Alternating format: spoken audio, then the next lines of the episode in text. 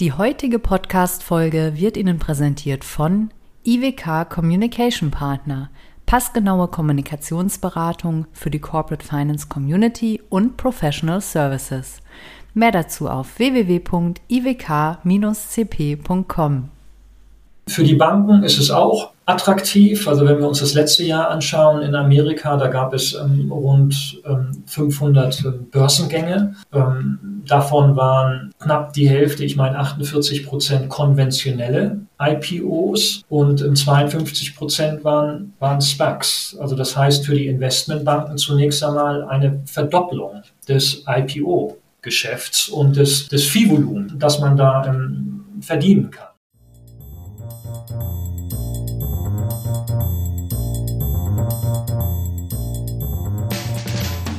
What's Up Corporate Finance, der Podcast für die deutsche Corporate Finance Szene.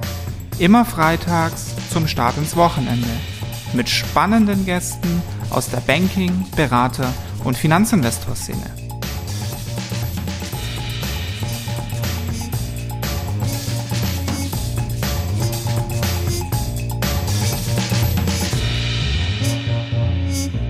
Hallo, mein Name ist Philipp Habdank und ich begrüße euch zur ersten Folge von What's Up Corporate Finance.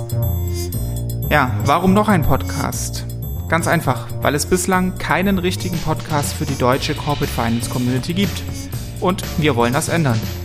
Darum liefern wir euch alle zwei Wochen immer freitags ein Tiefeninterview mit jemandem aus der deutschen Corporate Finance Szene. Zum Start habe ich mir das Thema Specs rausgepickt also Special Purpose Acquisition Companies, das sind leere Börsenhüllen, die Firmen jagen. In den USA herrscht um diese sogenannten Blankoscheck-Firmen gerade ein irrer Hype. 400 Specs sitzen zusammen auf 130 Milliarden Dollar. Das ist alles Geld, das in Firmen investiert werden muss. Mein heutiger Gast, Sven Roger von Schilling, ist Partner bei der Corporate Finance Boutique Klöpfe und davor war er mehr als 20 Jahre lang CEO und CFO von mittelständischen Unternehmen. Und Sven ist vor allem Spec-Sponsor der ersten Stunde und damit für uns jetzt der perfekte Interviewpartner, um diesen Spec-Wahnsinn einmal kritisch einzuordnen. Wer profitiert von dem Hype am meisten? Wer trägt die Risiken? Und vor allem, wer aus der Corporate Finance Branche kann damit Geld verdienen? So, und jetzt würde ich sagen, geht's ohne weitere Umschweife direkt zur Sache. Let's go. Danke, dass du das machst. Danke für deine Zeit. Hallo Sven. Willkommen bei WhatsApp Corporate Finance. Hallo, herzlichen Dank für die ähm, sehr freundlichen, einführenden Worte und ja, lass uns das gemeinsam mal angehen. Ja, also bei dem ganzen Hype, den man da jetzt rund um die Specs in den USA derzeit sieht, liest, hört, da könnte man meinen, das ist irgendwie so richtig neuer, heißer Scheiß. Ist es aber nicht. Die Dinger gibt es im Prinzip schon ewig. Ich glaube, die ersten sogar in Deutschland vor über zehn Jahren. Du hast einen davon gemacht. Kannst du uns mal zum Start sagen, was dich da geritten hat und wie das Ganze am Ende für dich ausgegangen ist, um mal so ein bisschen reinzukommen? Sehr gerne. SPACs, Special Purpose Acquisition Companies, ähm, gibt es in der Tat schon sehr lange. Gab es schon in den 80ern, 90ern in den USA. Es gab dann 2007 bis 2009 nochmal eine große Welle in den USA. Und im Zuge dieser Welle wurde dann 2008 der erste SPAC in Deutschland gegründet. 2010 habe ich dann mit zwei Geschäftspartnern einen SPAC in Deutschland gegründet. Ähm, wir hießen damals European Cleantech. Wir haben damals etwas über 100 Millionen Euro eingesammelt, 115 Millionen Euro.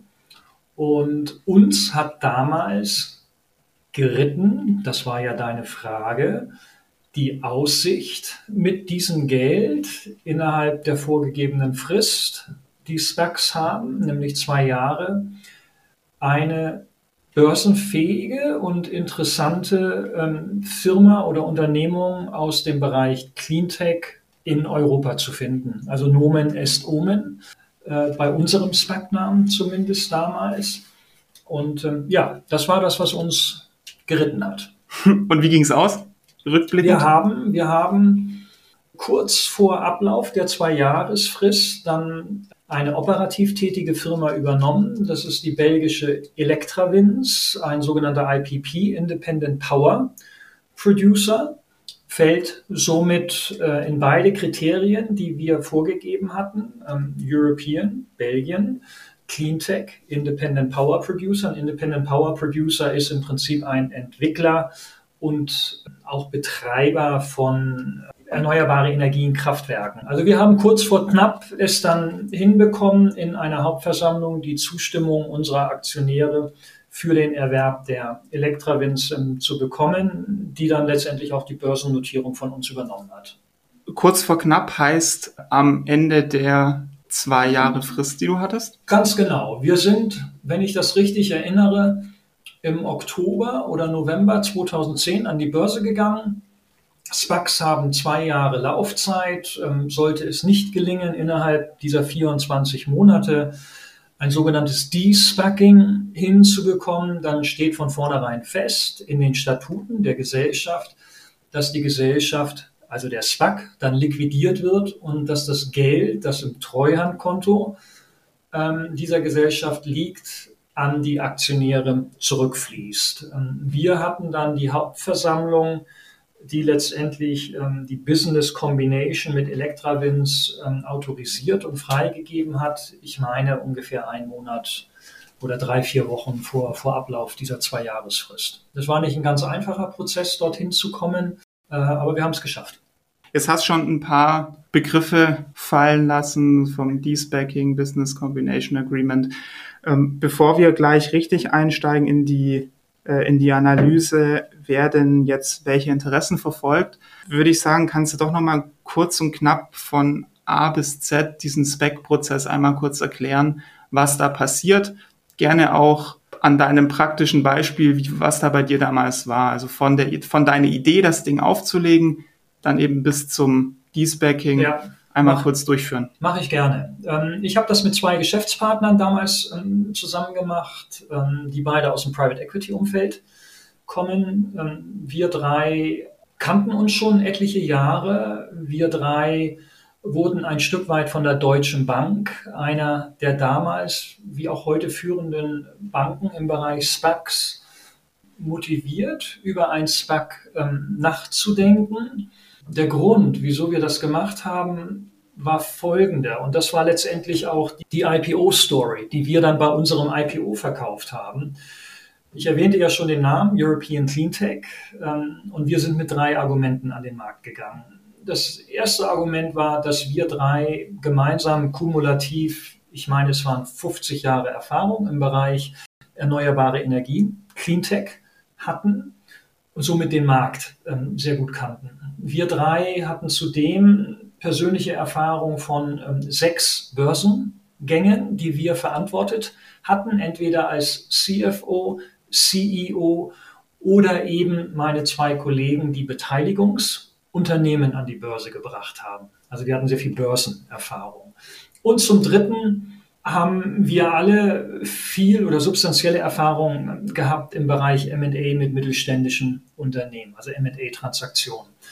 Diese drei wesentlichen Kriterien haben uns veranlasst, ein, ein SPAC zu gründen.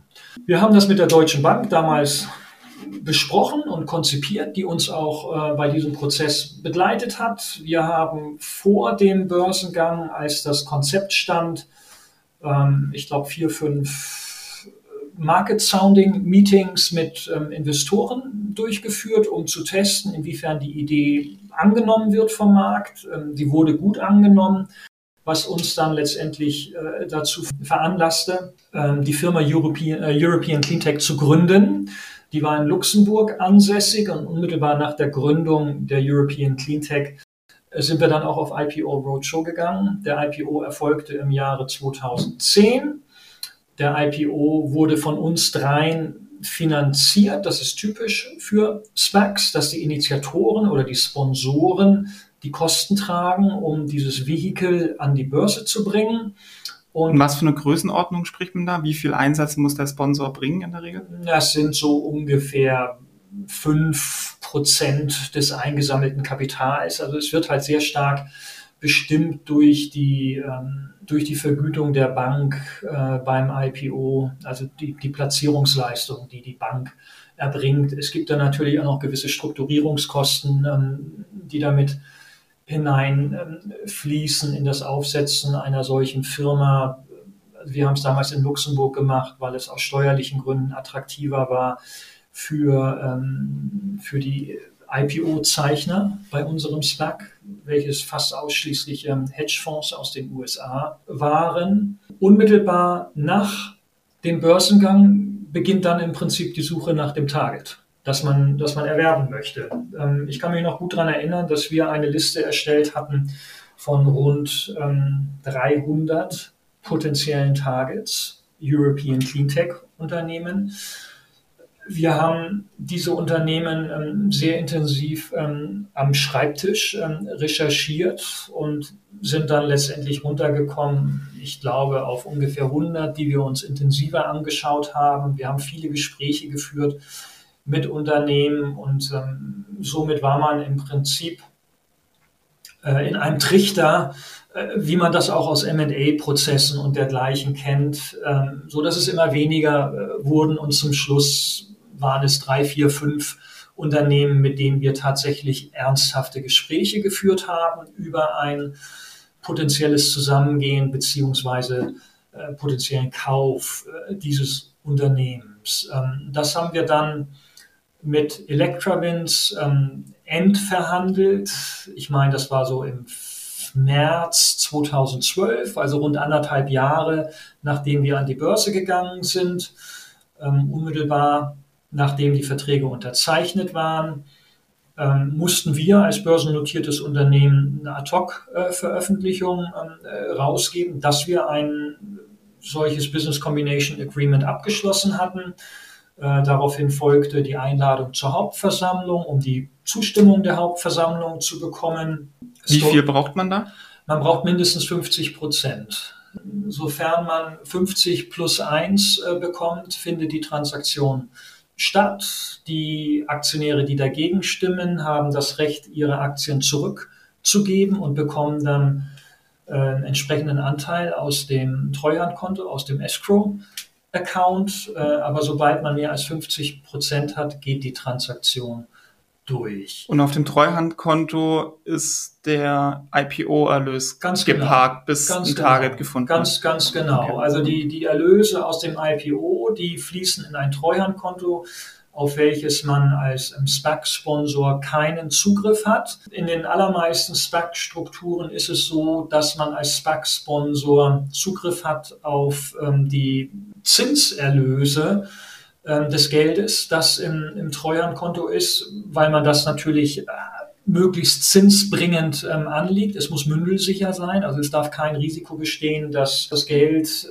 angegriffen wird in seinem Bestand oder ein Verlustrisiko besteht, weil man ja unter Umständen es auch wieder zurückgeben muss an die Investoren. Aber die Zinserträge, die kann man nutzen, zum Beispiel für die Due Diligence-Kosten, die man hat oder die Reisekosten, die man hat, um letztendlich das Target, das Business Combination Target ähm, zu identifizieren und letztendlich auch zu gewinnen. Dann noch zwei Fragen dazu. A, heißt die Zinsen aus dem Treuhandkonto, die kriegt nicht der Investor, sondern die kann der Sponsor verwenden?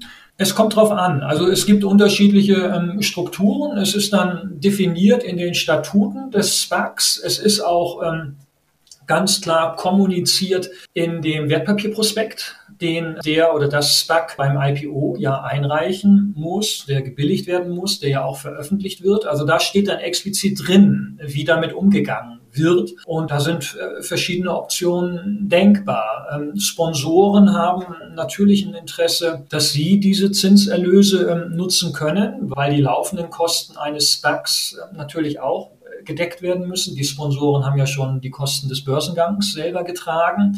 Von daher ist das ganz klar im Interesse der Sponsoren oder der Initiatoren, dass die Zinserlöse aus dem Treuhandkonto für die operativen Tätigkeiten des SPACs, also die Identifizierung von Targets, Due Diligence von Targets, Verhandlungen mit Targets genutzt werden kann. Und dann da die zweite Frage dazu, wo kommen die Zinsen im aktuellen Umfeld her, wenn die kein Risiko haben dürfen? Also bei deinem SPAC damals war es, glaube ich, noch ein bisschen ein anderes Zinsniveau so. Da gab es noch kleine Zinsen. Wie ist das jetzt? Ich kann es dir gar nicht sagen. Also ich habe es mir nicht so genau angeschaut. Also die aller, allermeisten SPACs ähm, sind, domizilieren ja in den USA. Ähm, ich, ich, ich kann dir nicht sagen, was die da vielleicht in Money Market Accounts ähm, momentan bekommen. Aber das Zinsumfeld ist für die SPAC-Sponsoren oder Initiatoren momentan definitiv nicht einfach, sondern herausfordernd. Also da sollte man nicht davon ausgehen, dass man da signifikante Beträge äh, erwirtschaften kann, mit denen man dann auch arbeiten kann.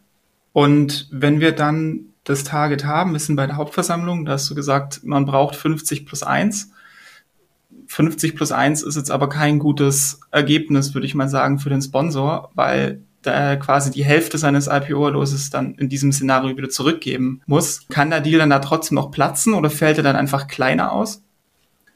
Er fällt dann kleiner aus. Ähm, also das Target muss sich und beschäftigt sich mit äh, den Statuten oder der Satzung ähm, des SPACs und wenn da drin definiert ist, dass ein Deal ähm, auf jeden Fall durchgeht bei einer Zustimmung von 50 plus 1, aber dann halt auch nur in der Größenordnung 50 plus 1, dann kommt halt entsprechend weniger Geld bei dem Target an. Heißt die Beteiligung vom Spec bleibt gleich, das Target kriegt nur weniger Bewertung oder weniger. Ja, es, weniger kommt, es kommt weniger Geld an beim Target und entsprechend ist die Beteiligung des Specs an dem Target oder der, der SPAC-Aktionäre an dem Target entsprechend geringer. Okay, also die Bewertung also bleibt gleich, nur die. Ganz Anteil. genau so ist es. Ganz genau so okay. ist es, ja. Eigentlich das, das einzige ähm, Risiko für das Target, ähm, es wird ja immer argumentiert, und das tue auch ich und bin auch der Überzeugung, dass es richtig ist,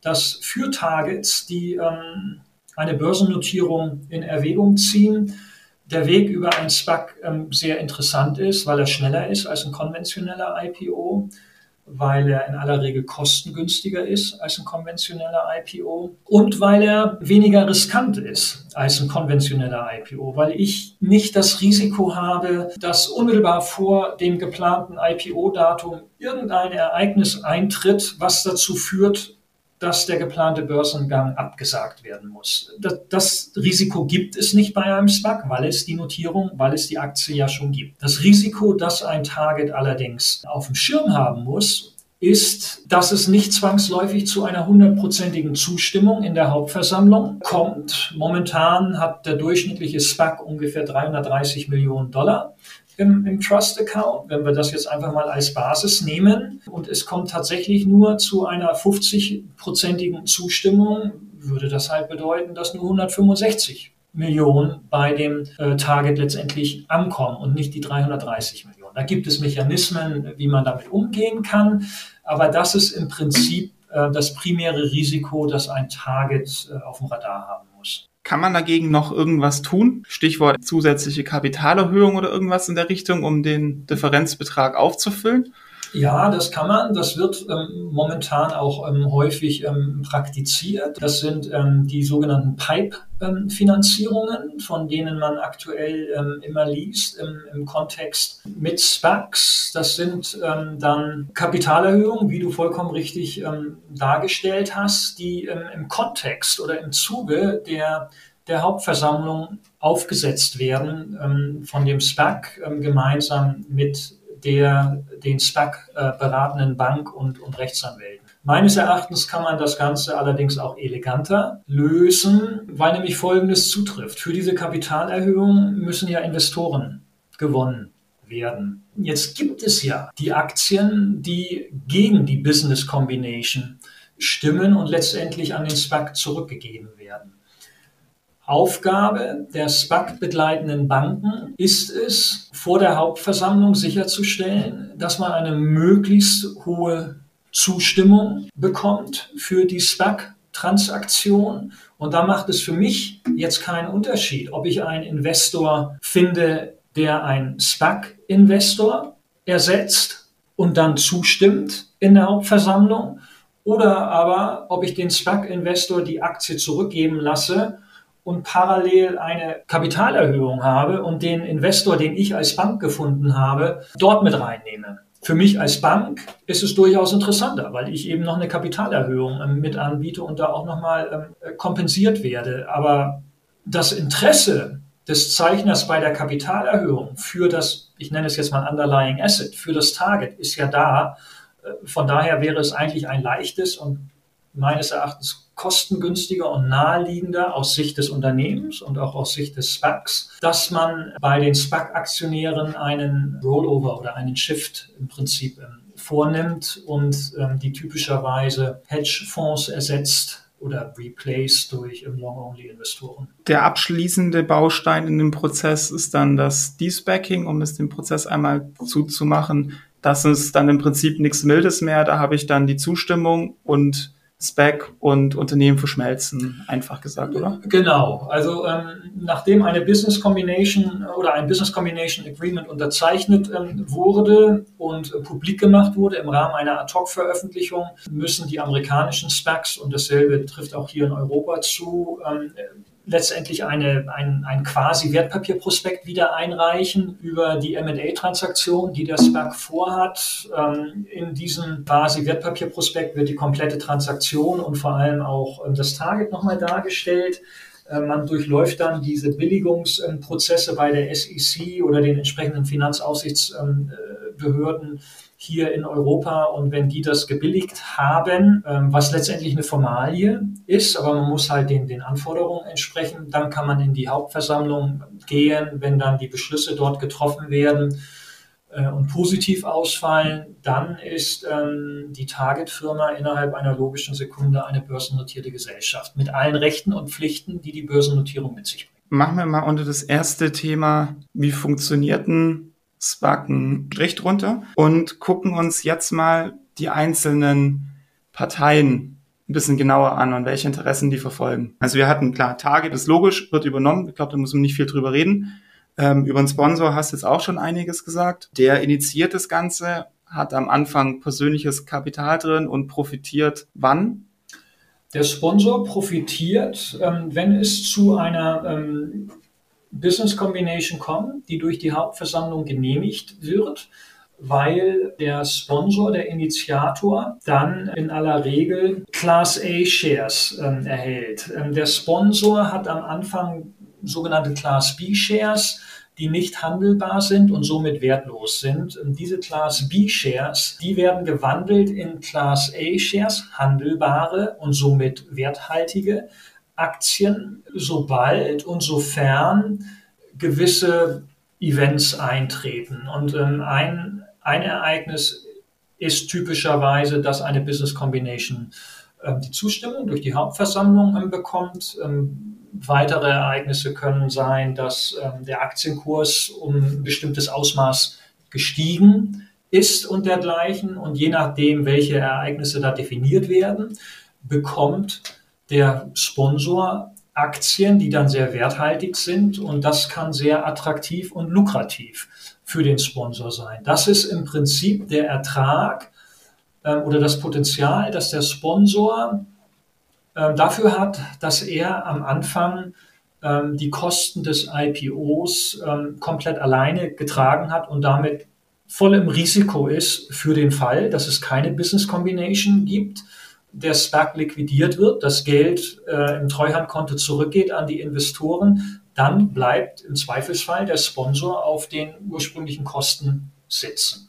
Der Sponsor profitiert, wenn er ein gutes Asset bekommt und der Aktienkurs steigt. Ganz genau. Okay, hat dafür aber natürlich auch, kann die, kann nicht, nicht frühzeitig aus der Nummer raus durch diese, kann, durch diese Zweiklassengesellschaft bei er den Aktien. Er kann da gar nicht raus. Der Sponsor ist voll drin der Sponsor ist letztendlich auch der Einzige, der ein Risiko ähm, trägt bei, bei den SPACs.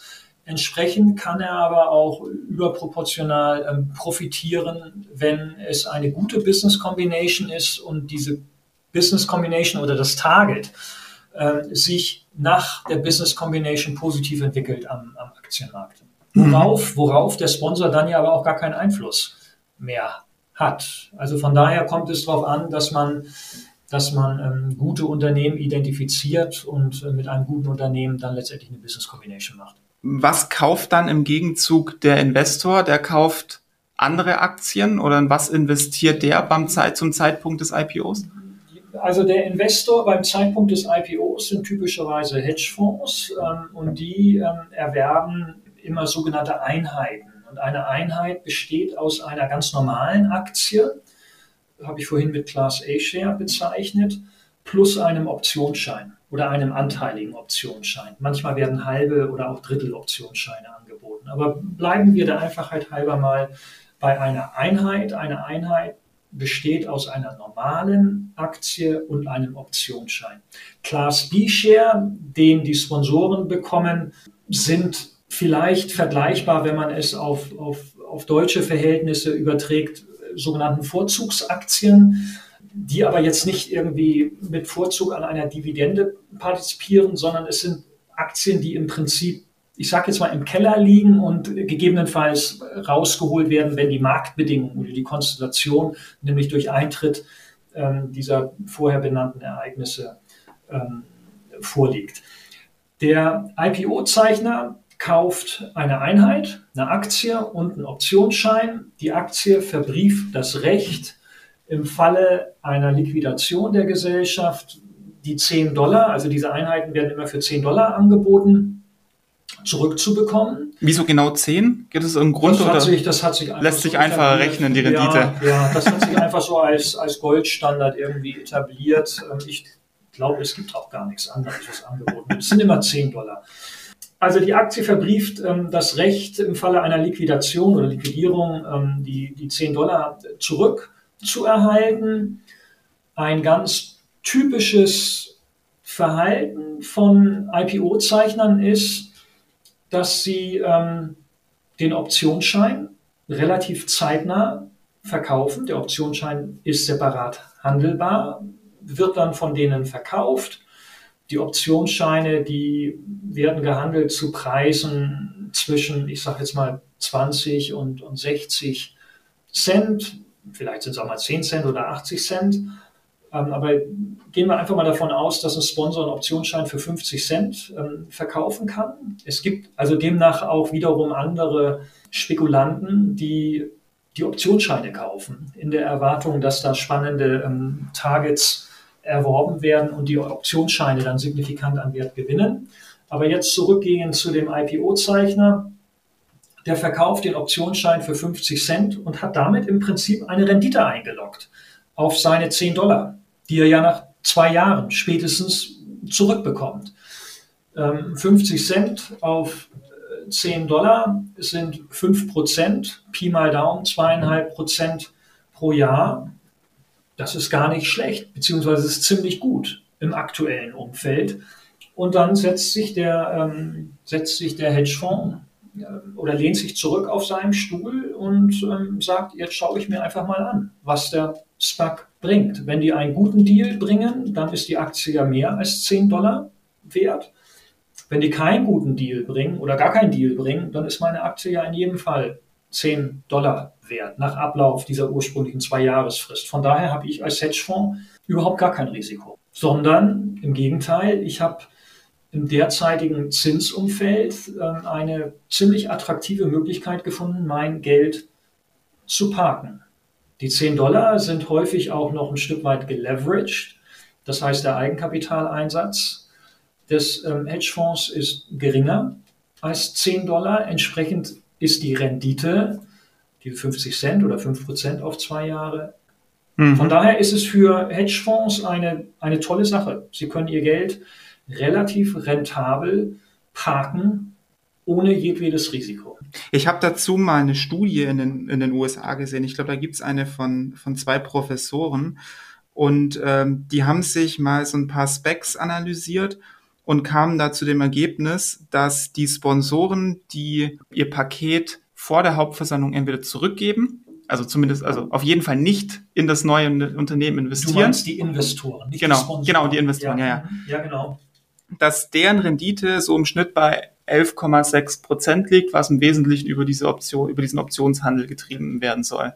Ja, das macht, das macht total viel Sinn, ähm, weil diese, ähm, das, das greift auch das auf, was wir vorhin besprochen hatten, mit der Kapitalerhöhung oder der Notwendigkeit, Investoren zu finden, die ein, ein langfristiges Interesse an dem Unternehmen haben, das gekauft wurde. Also aktuelles Beispiel in Deutschland ist Lilium. Die Hedgefonds, die die Aktien in, in dem SPAC gezeichnet haben, die haben, die haben kein Interesse in, in Lilium oder in irgendeiner anderen Firma investiert zu sein. Das ist nicht deren Business. Das ist auch nicht in aller Regel auch nicht ähm, vorgesehen oder vorgegeben in deren Statuten, dass sie, dass sie so investieren können, ähm, sondern die, ähm, die verkaufen tatsächlich in aller Regel vor der Business Combination ihre Aktie, sofern die Aktie dann einen Wert äh, von mindestens 10 hat.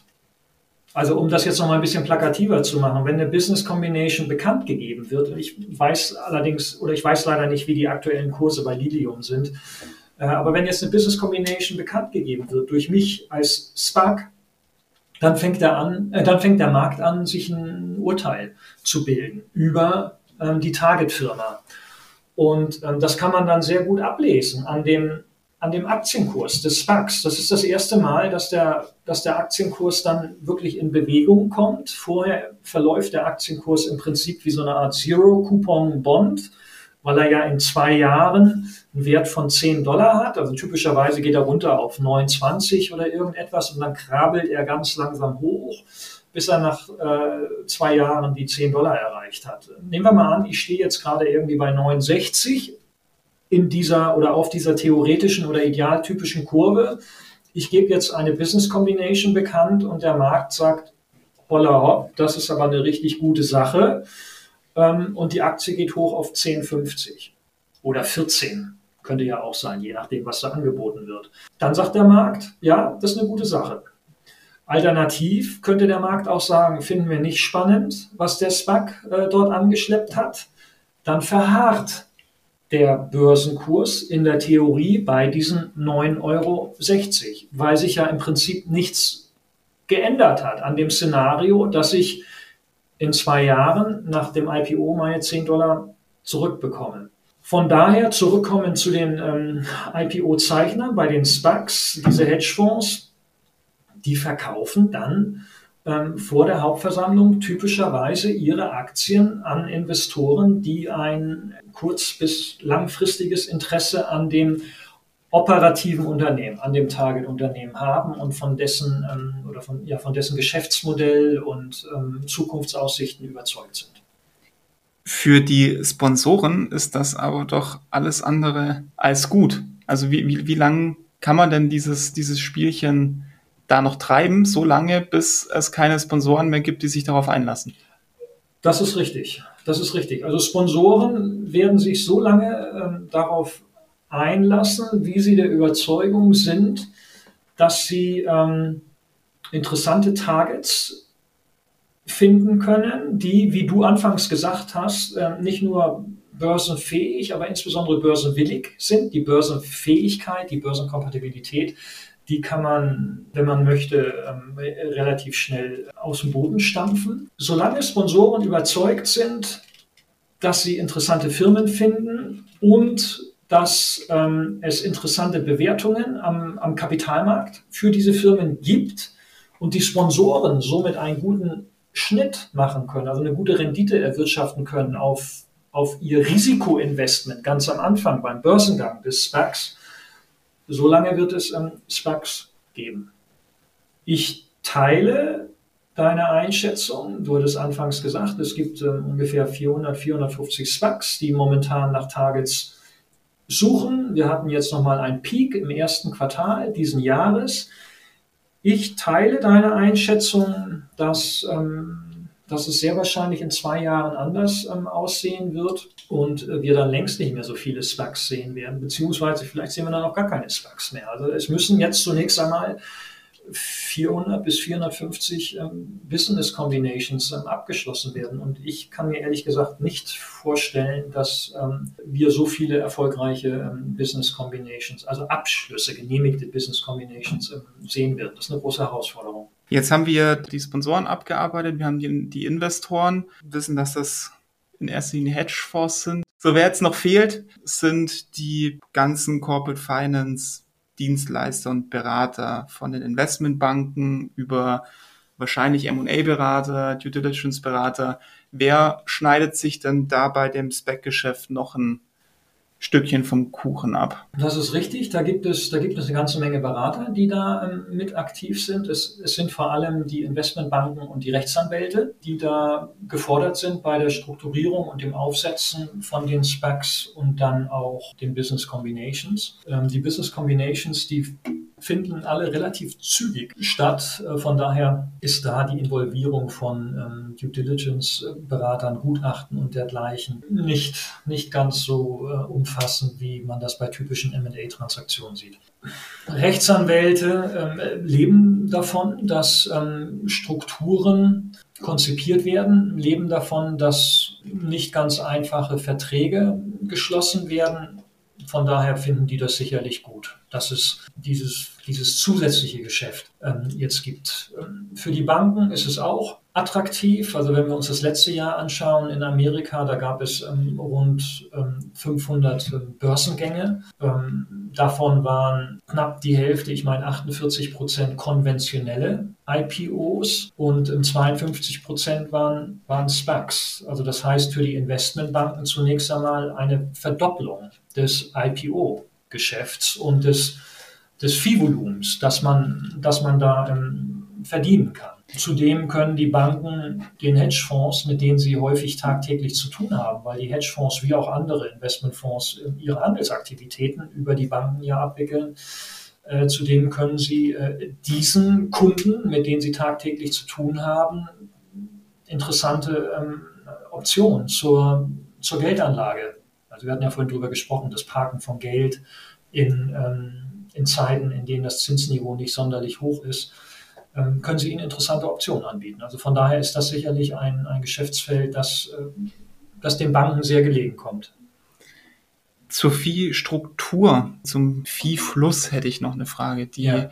M&A-Berater, Anwälte und so weiter. Wann kriegen die denn ihr Geld? Typischerweise ja immer erfolgsabhängig, wenn ein Deal stattfindet. Wie sieht es bei den Investmentbanken aus? Wann kriegen die welchen Teil ihrer Fee? Die typische Struktur für eine Bank, die äh, einen SPAC äh, begleitet beim IPO und dann auch dem, dem De-SPACing, das ist, das ist ein, ein gemeinsames Paket, ist ähm, wie folgt. Ähm, es wird ähm, die ganz normale Platzierungsgebühr ähm, oder Erfolgsvergütung für ein IPO äh, vereinbart. In den USA sind das typischerweise 7% von dem, von dem eingeworbenen äh, Mitteln. Und bei den SPACs ist es typischerweise so, dass 50 Prozent dieser Erfolgsvergütung oder Platzierungsvergütung beim Börsengang bezahlt werden und die zweiten 50 Prozent nach einer erfolgreichen Business Combination. Damit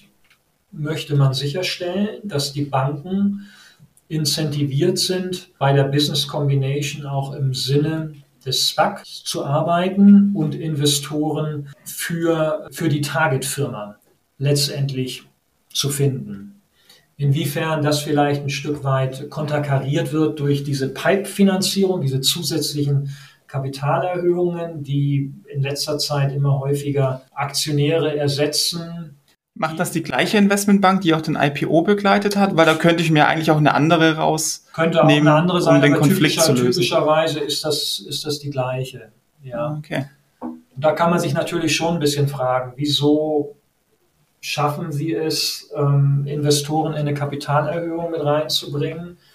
Wenn sie, wieso schaffen sie es nicht, dieselben Investoren in, in das bestehende Vehikel, nämlich die, die Aktie des SPACs, reinzubringen. Also da muss es dann unter Umständen signifikante Abweichungen geben in, den, in der Attraktivität ähm, der, der Aktie, die man da jeweils ähm, erwirbt. Ähm, aber eigentlich ähm, sollte es Aufgabe der Bank sein und Selbstverständnis der Bank sein, dass man zunächst einmal die vorhandenen Aktien des SPACs dann umplatziert am Markt, um eben eine möglichst geringe äh, Ablehnungsquote bei der HV oder man nennt es auch Redemption Rate. Also die Aktien können redeemed zurückgegeben werden, um eine möglichst geringe ähm, Redemption Rate zu haben. Sehr, sehr spannende Einblicke in die Spec-Welt. Ich würde zum Abschluss gerne noch ein kleines Spielchen mit dir spielen. Ich nenne es der, der WhatsApp Corporate Finance Fragen Quickie. Ich habe so ein paar kurze Fragen, gerne mit Ja-Nein-Antworten, einem Satz oder einen Satz vervollständigen. Bist du dabei? Ja, bin gespannt, was kommt. Frage 1. Würdest du als Sponsor noch einmal einen Spec aufsetzen? Müsste ich genau drüber nachdenken. Wer profitiert von dem Spec-Boom am meisten? Die Banken. Und wer trägt das größte Risiko? Die Sponsoren. Dein bevorzugter Weg an die Börse, Spec oder traditioneller Börsengang? Im Moment würde ich ähm, jedem interessierten Unternehmen empfehlen, über ein SPAC zu gehen. Unternehmen, die mit dem Gedanken spielen, an einen SPAC zu verkaufen, rate ich. Sich einen SPAC-erfahrenen Berater mit an Bord zu holen, weil die Interessenslagen der durchaus vielen involvierten Parteien häufig auch ähm, divergierend sein kann. Und da ist es meines Erachtens sehr hilfreich und unerlässlich, wenn man einen wirklich unabhängigen Berater mit an Bord hat oder an seiner Seite hat. Werden wir in Europa genauso viele Spec-IPOs sehen wie in den USA? Nein. Ist mit den Specs eine neue, ernstzunehmende Käufergruppe am M&A-Markt entstanden? Hm, ich glaube eher nicht. Ich glaube, dass es ein Phänomen ist, das wir noch anderthalb bis zwei Jahre sehen werden und dann ist meines Erachtens die Welle erst einmal durch. Für wen aus der Corporate Finance Branche bieten Specs lukrative Geschäftsmöglichkeiten? Momentan für viele. Also die Banken sind ja groß mit dabei. Ähm, die Anwälte ähm, gehen zunehmend mehr mit rein, weil es eben auch diese Nachfrage nach ähm, Specs ähm, gibt. Und ähm, darüber hinaus ähm, ist es ein durchaus interessanter Markt für, für bankenunabhängige ähm, Corporate Finance Advisor, so wie das Haus, das ich vertrete, ähm, Klöpfel Corporate Finance. Wir sind unabhängig. Ähm, wir haben jetzt als eines der ganz wenigen Corporate Finance Häuser in, in Deutschland, vielleicht sogar als einziges, wirkliche Hands-on ähm, SPAC-Erfahrung. Und ähm, also ich sehe momentan schon, dass es, ähm, dass es eine, eine substanzielle Nachfrage am Markt gibt von Unternehmen, die darüber nachdenken, über ein SPAC an die Börse zu gehen. Und da gibt es ganz klar Beratungsbedarf. Beginnt bei der Auswahl der SPACs, beginnt bei der Begleitung des, des Prozesses, des De-Spackings und geht dann den ganzen Weg bis ähm, zur HV letztendlich. Und eine aller, allerletzte Frage, quasi als ein abschließendes Urteil. Am Ende des Tages sind Specs ein momentan sehr spannendes ähm, Phänomen mit ähm, tollen Optionen für Börsen- oder Kapitalmarktaffine und börsenwillige Unternehmen, um jetzt im großen Stil Geld einzusammeln, um dann wiederum in Ruhe das Geschäftsmodell weiter ausbauen zu können. Also eine tolle Opportunity, die es momentan gibt.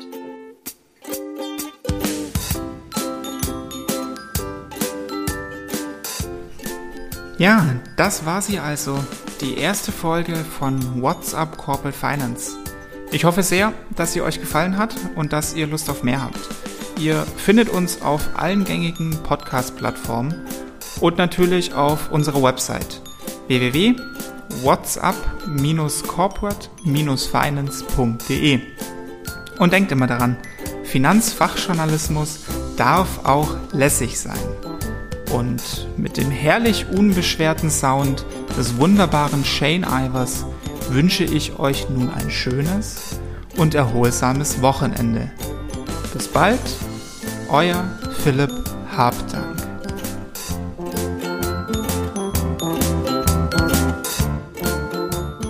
Herzlichen Dank an IWK für das Sponsoring der heutigen Folge.